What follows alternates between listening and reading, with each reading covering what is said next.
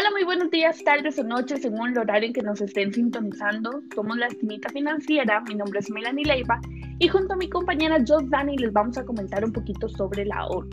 Hola Jos, ¿cómo estás?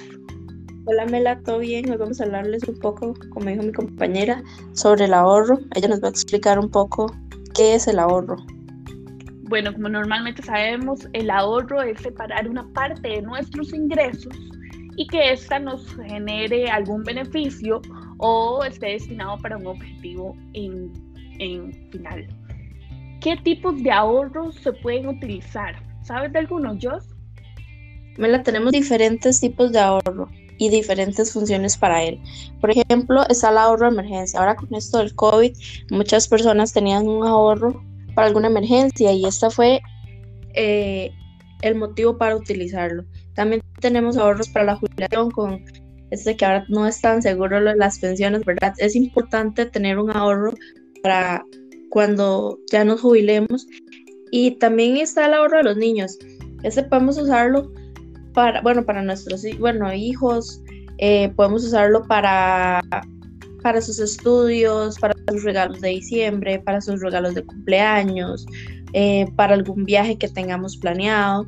Eh, también tenemos ahorros con objetivos definidos, o sea, como comprar un carro, una casa, objetos tal vez un poco más grandes que necesiten un ahorro más definido.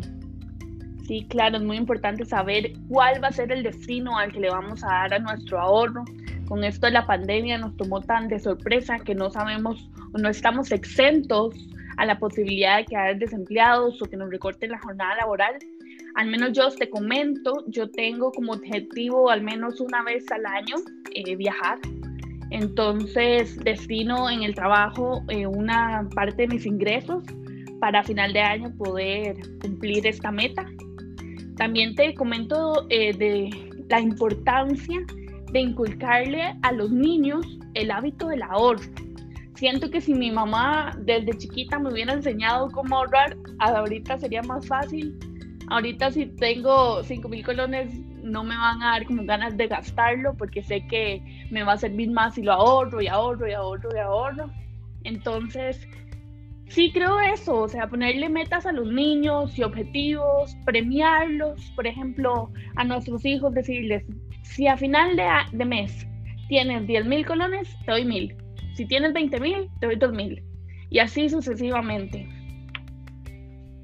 Correcto, y se imagina cuánto dinero tendríamos si desde muy pequeños hubiésemos empezado un ahorro. O sea, ahorita tendríamos una buena cantidad de dinero.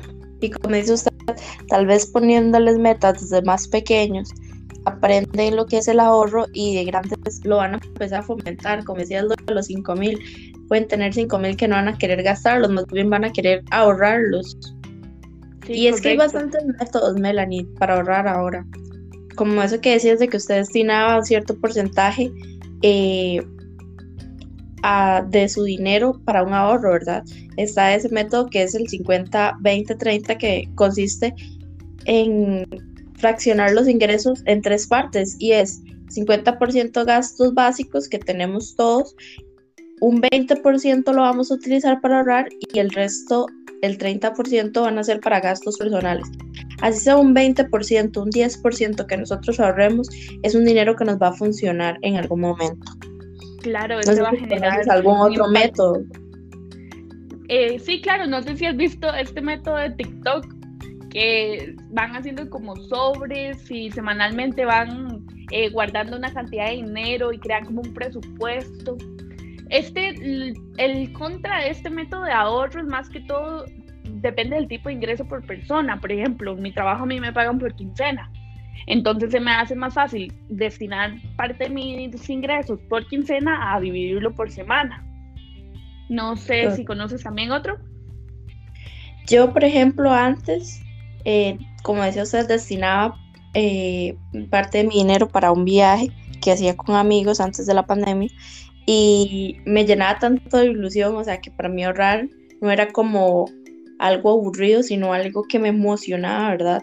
Y ahorraba y, cuando iba al viaje me sentía muy feliz de, saber que tenía la plata completa y podía ir al viaje con ellos.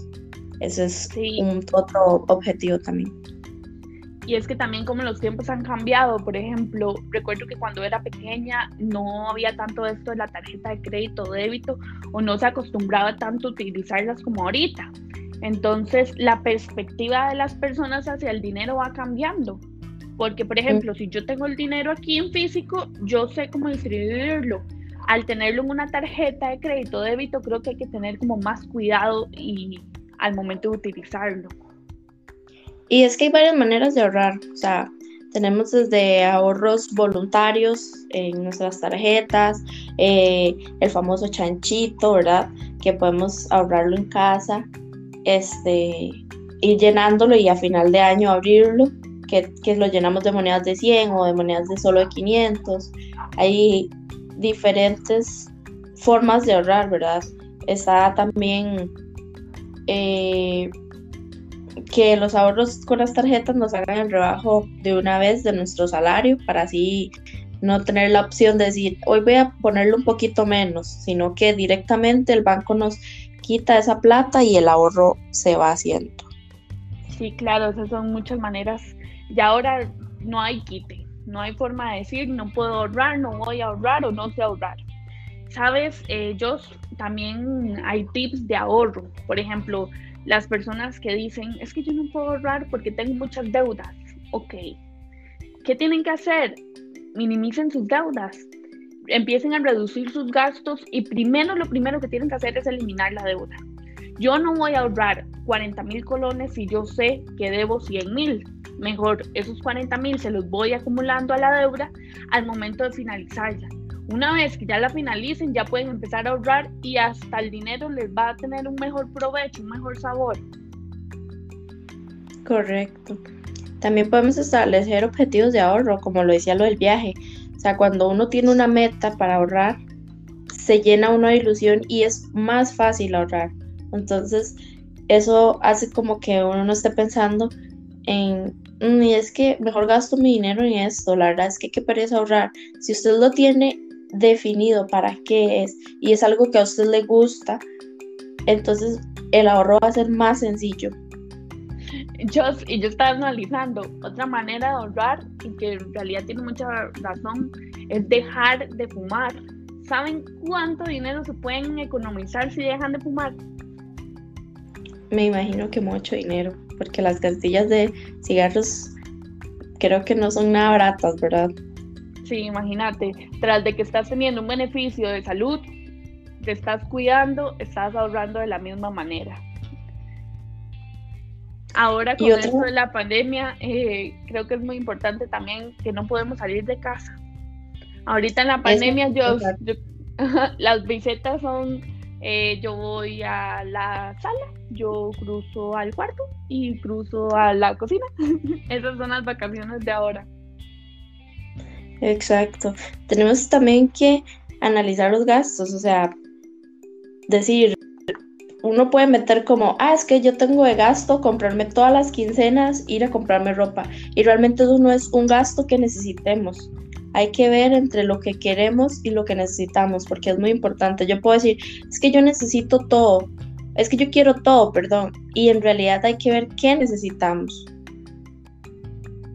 Sí, y sabes que dicen que cuando uno tiene que poner el dinero para comprarse las cosas, como que uno piensa más si realmente es necesario o no. Por ejemplo, en la casa si te toca apagar la luz, ya estás más pendiente de apagar la luz del cuarto. Si no estoy en la sala, apago la sala. Entonces también es como gastar para ahorrar ok, siempre vamos a tener que gastar luz, siempre vamos a tener que gastar agua, pero es ese punto en donde si no lo estás ocupando, elimínelo por completo. Vamos a intentar economizar para evitar gastar tanto en servicios también. Sí, correcto. Y no sé si las personas que nos están eh, escuchando estuvieron en nuestro webinar anterior en donde explicábamos un poco de las inversiones y donde les mencionábamos que el ahorro es solamente la base para realizar una inversión o es solamente el paso número uno, porque en el ahorro normalmente el dinero no nos va a generar un interés más. O sea, nuestro monto inicial de ahorro no va a aumentar a menos de que nosotros saquemos de nuestro bolsillo más dinero.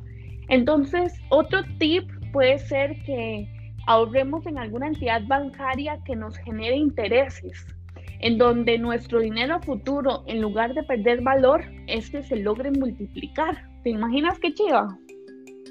Es demasiado. Imagina que podamos meter cierta cantidad y en dos años que tal vez tengamos destinado nuestro ahorro y tengamos más dinero, ¿verdad? Simplemente por tenerlo guardado. Sí, correcto. Entonces a todas las personas que nos están escuchando, los incentivamos a crear hábitos de ahorro, a crear hábitos que les ayuden a su vida, que les apoyen cosas positivas. Eh, no analicen cada vez que van a ir a comprar algo si realmente lo necesitan o simplemente es un, un capricho y en todos los beneficios que estas acciones les pueden traer. Correcto, así es, Melanie.